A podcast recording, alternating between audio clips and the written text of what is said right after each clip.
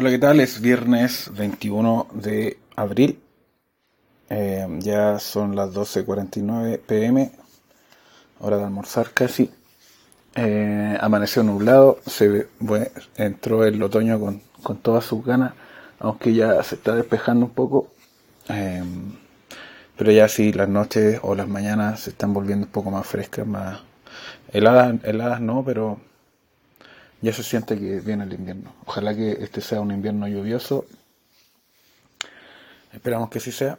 Eh, y otra vez, este va a ser un capítulo o un episodio cortito. Básicamente hablar de que por tercer año consecutivo Kunman salió como la cerveza, eh, la marca de cerveza más valorada por los chilenos según un estudio de Chile 3D. Esta cerveza ha estado poniéndose bastante, bueno, tiene recursos también, eh, aunque claro, se tratan de imponer dentro de la categoría craft y yo creo que no lo es, craft o artesanal, no lo es, de hecho no lo es. Digamos que su serie experimental eh, eh, produce más litros que una cervecería, una microbrewery por ejemplo, así que no sé qué tan artesanal podría llamársele a eso. Además de que está abriendo bares, craft bar en varios eh, lugares. Acá en Santiago abrió uno recientemente en Avenida Italia. Creo que le faltaban todavía las patentes de alcoholes, pero es un trámite para ellos nomás, así que va a estar pronto eh, funcionando. También tienen allá en Ñuñoa, cerca de la Plaza Ñuñoa, eh, tienen también en, el barrio alto otros locales más. El que cerraron estaba en Las Tarres, pero que ese barrio después del estallido delictual se fue a la... Eh, ahora recién se está recuperando.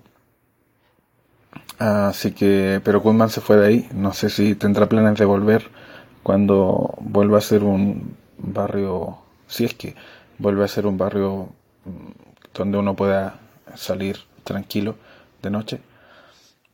Em, pero sí está teniendo mucha eh, mucha presencia en, y en bares que no son necesariamente Goodman, sino que son eh, locales eh, de otros rubros, que no son bares o que sí son bares, pero em, está teniendo una presencia bastante marcada, creo que son competencia casi directa de, de, Cross en ese sentido, de los locales que ofrecen una cerveza que sea un poco mejor que la, la promedio.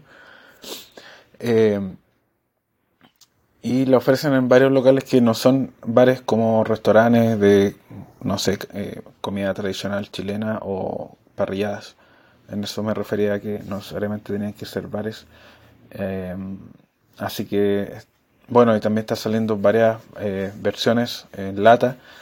Eh, por ejemplo, la Valdivia Layer, esa estaba, la sacan en promoción en Jumbo, por ejemplo. Eh, está en el mismo Jumbo en Chillán, cuando fui, viajé hace un, hace un par de semanas. Tenían ofertas y tenían mangas completas de por mayor casi, así que la producción de líder es alta y es fácil, eh, es fácil para ellos eh, considerarse o estar por lo menos en los primeros lugares de, una marca bien reconocida por, por, los chilenos y por los que no son chilenos también que están acá en Chile. Así que, y no estoy diciendo que sea una cerveza mala, de hecho a mí me encanta la sesión IPA que tienen cuando conversé con el cervecero de ellos, él, era el responsable y me hablaba un poco de los lúpulos que usaron.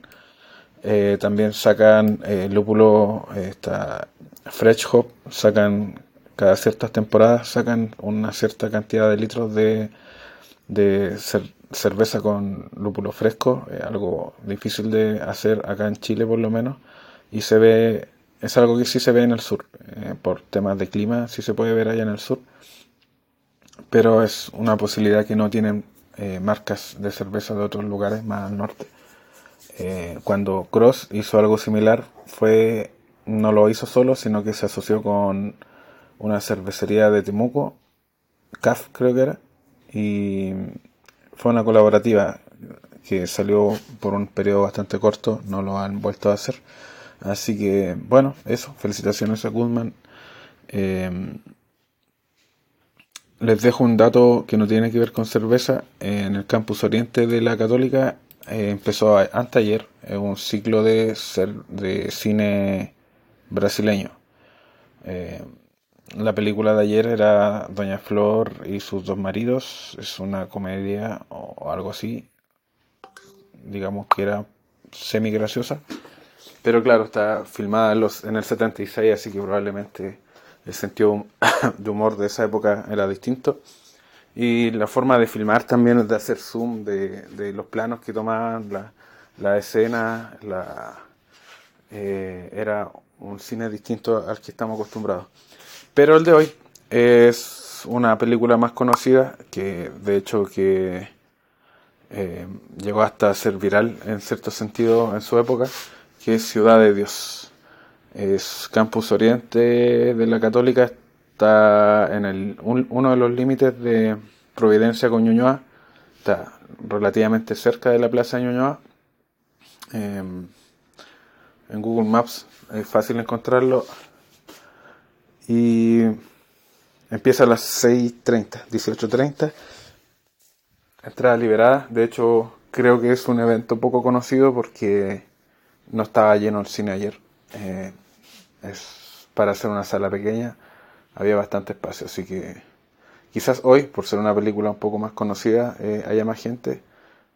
Y bueno, de ahí les queda cerca volver a, a la salida de, de, esa película, pueden, ya que es viernes, pueden pasar a varios locales que están por ahí en Plaza Ñuñoa o el HBH que tampoco está tan lejos de estar unos 10 o 15 minutos caminando, así que y ayer anoche, eh, por lo menos, había mucho guardia privado. No vi tantos carabineros, pero sí harto guardia privado. Eh, digamos que incluso Copec tenía sus propios guardias eh, rondando en vehículos, así que eso creo que es un buen panorama para esta noche.